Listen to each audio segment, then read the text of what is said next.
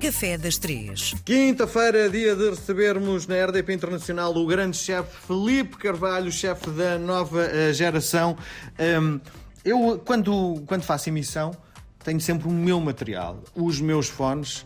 Um, quando às vezes tenho que fazer emissões no exterior e a equipa técnica me dá uns fones que não são os meus, eu fico muito aflito. Muito provavelmente o Filipe também tem essas mariquices, não é? desculpe estar a utilizar este termo, mas um, o meu material é aquele que eu me sinto mais confortável, provavelmente até aumenta a minha eficácia porque sei como é que o material se comporta. Na cozinha é a mesma coisa? Eu acho que para qualquer bom profissional é a mesma coisa. Porque não acredito que haja uma pessoa que seja muito um grande profissional ou queira atingir um nível de excelência X, que não tenha as suas próprias coisas para se sentir independente em tudo o que tem que fazer. Como é que é quando o Felipe é convidado para ir para o estrangeiro? Uh, vai carregado com o seu material, as suas panelas, as suas facas. Para já passar as facas é estranho, não é?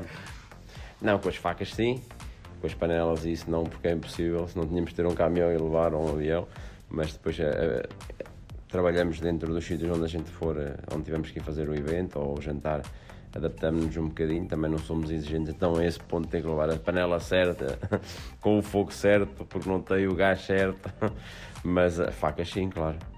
Qual é a faca do Filipe? Qual é a marca da faca? É portuguesa? Não, as facas que eu tenho neste momento são japonesas.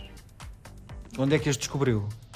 Ah, era uma colega minha em Barcelona que era japonesa e cada vez que ela ia ao Japão de férias visitar a família, eu pedi-lhe ela trazia umas facas diretamente lá. Mas conheceu ou como é, como é que. Ela trabalhava com as mesmas facas em Barcelona e eu uma vez peguei na faca dela e senti que era, que era interessante e queria experimentar. Como é que se escolhe uma faca? Como é que uma faca passa a ser uh, a, sua, uh, no fundo, a sua cara metade na cozinha? Eu acho que o mais importante de uma faca é que ela tenha equilíbrio. Com o cabo, ou seja, os cabos são feitos à medida da mão de cada um. A faca não pode ser comprada só porque sim. É? O cabo tem que ter a medida certa, tem que ter o equilíbrio certo, tem que ter eh, o peso bem distribuído para a faca não cansar e para poder fazer cortes ainda mais perfeitos. E eu acho que é um bocadinho estas, estas coisas que são essenciais para escolher uma faca. Diga-me uma coisa: quando comprou a sua faca, foi à, à medida, como, como ir ao alfaiata? Sim, claro. Bem, brutal, brutal. Por curiosidade, estamos todos muito ansiosos. Quanto é que custa a sua faca? A minha faca, vindo diretamente do Japão, sem pagar portes, porque veio através da minha colega, foi 220 euros. E só tem uma faca ou tem facas para diferentes tipos de cortes? Tenho uma faca para diferentes tipos de cortes, claro. Então o seu jogo de facas, quantas facas tem? Deve ter à volta de umas 20 por aí. 20 a 250 euros cada uma, é isso? Não, não, o preço médio das facas do Mostores deve estar à volta dos 100, 120. Diga-me outra coisa, quanto é que uh, isto pesa do ponto de vista do transporte? Tem uma mala própria para isso, não? Sim, sim, sim. Ah, imagine estar do outro lado do mundo e as suas facas desaparecerem.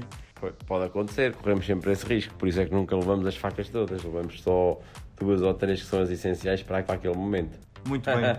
Depois desta conversa das facas, o que é que nos traz no Café das Três? Neste Café das Três trago-vos um, um, bolo húngaro, devem conhecer, pronto, está sempre no, no chá de qualquer pessoa, na pastelaria, mais tradicional seja a pastelaria, há sempre um monte de bolos húngaros diferentes, molhados em chocolate, com compota de alperces, com de várias formas e acho que é aqui interessante para as pessoas se lembrarem ou relembrarem de comer um bolo húngaro com chá. Vem da Hungria este bolo ou é tipicamente português?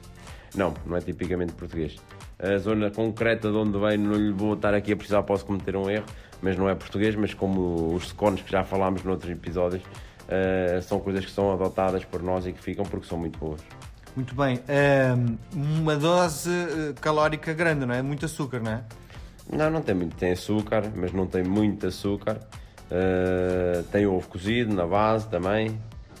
E é fácil de, de confeccionar em casa sim, ou é impossível? Sim, sim. Não, é fácil, é fácil de fazer em casa. Vou-lhe confessar, nunca comi. nunca comi um húngaro. Um húngaro. E já tive uma namorada húngara, mas nunca comi um. Muito bem, nós voltamos a conversar na próxima semana, Filipe. Um abraço, obrigado. Obrigado, obrigado.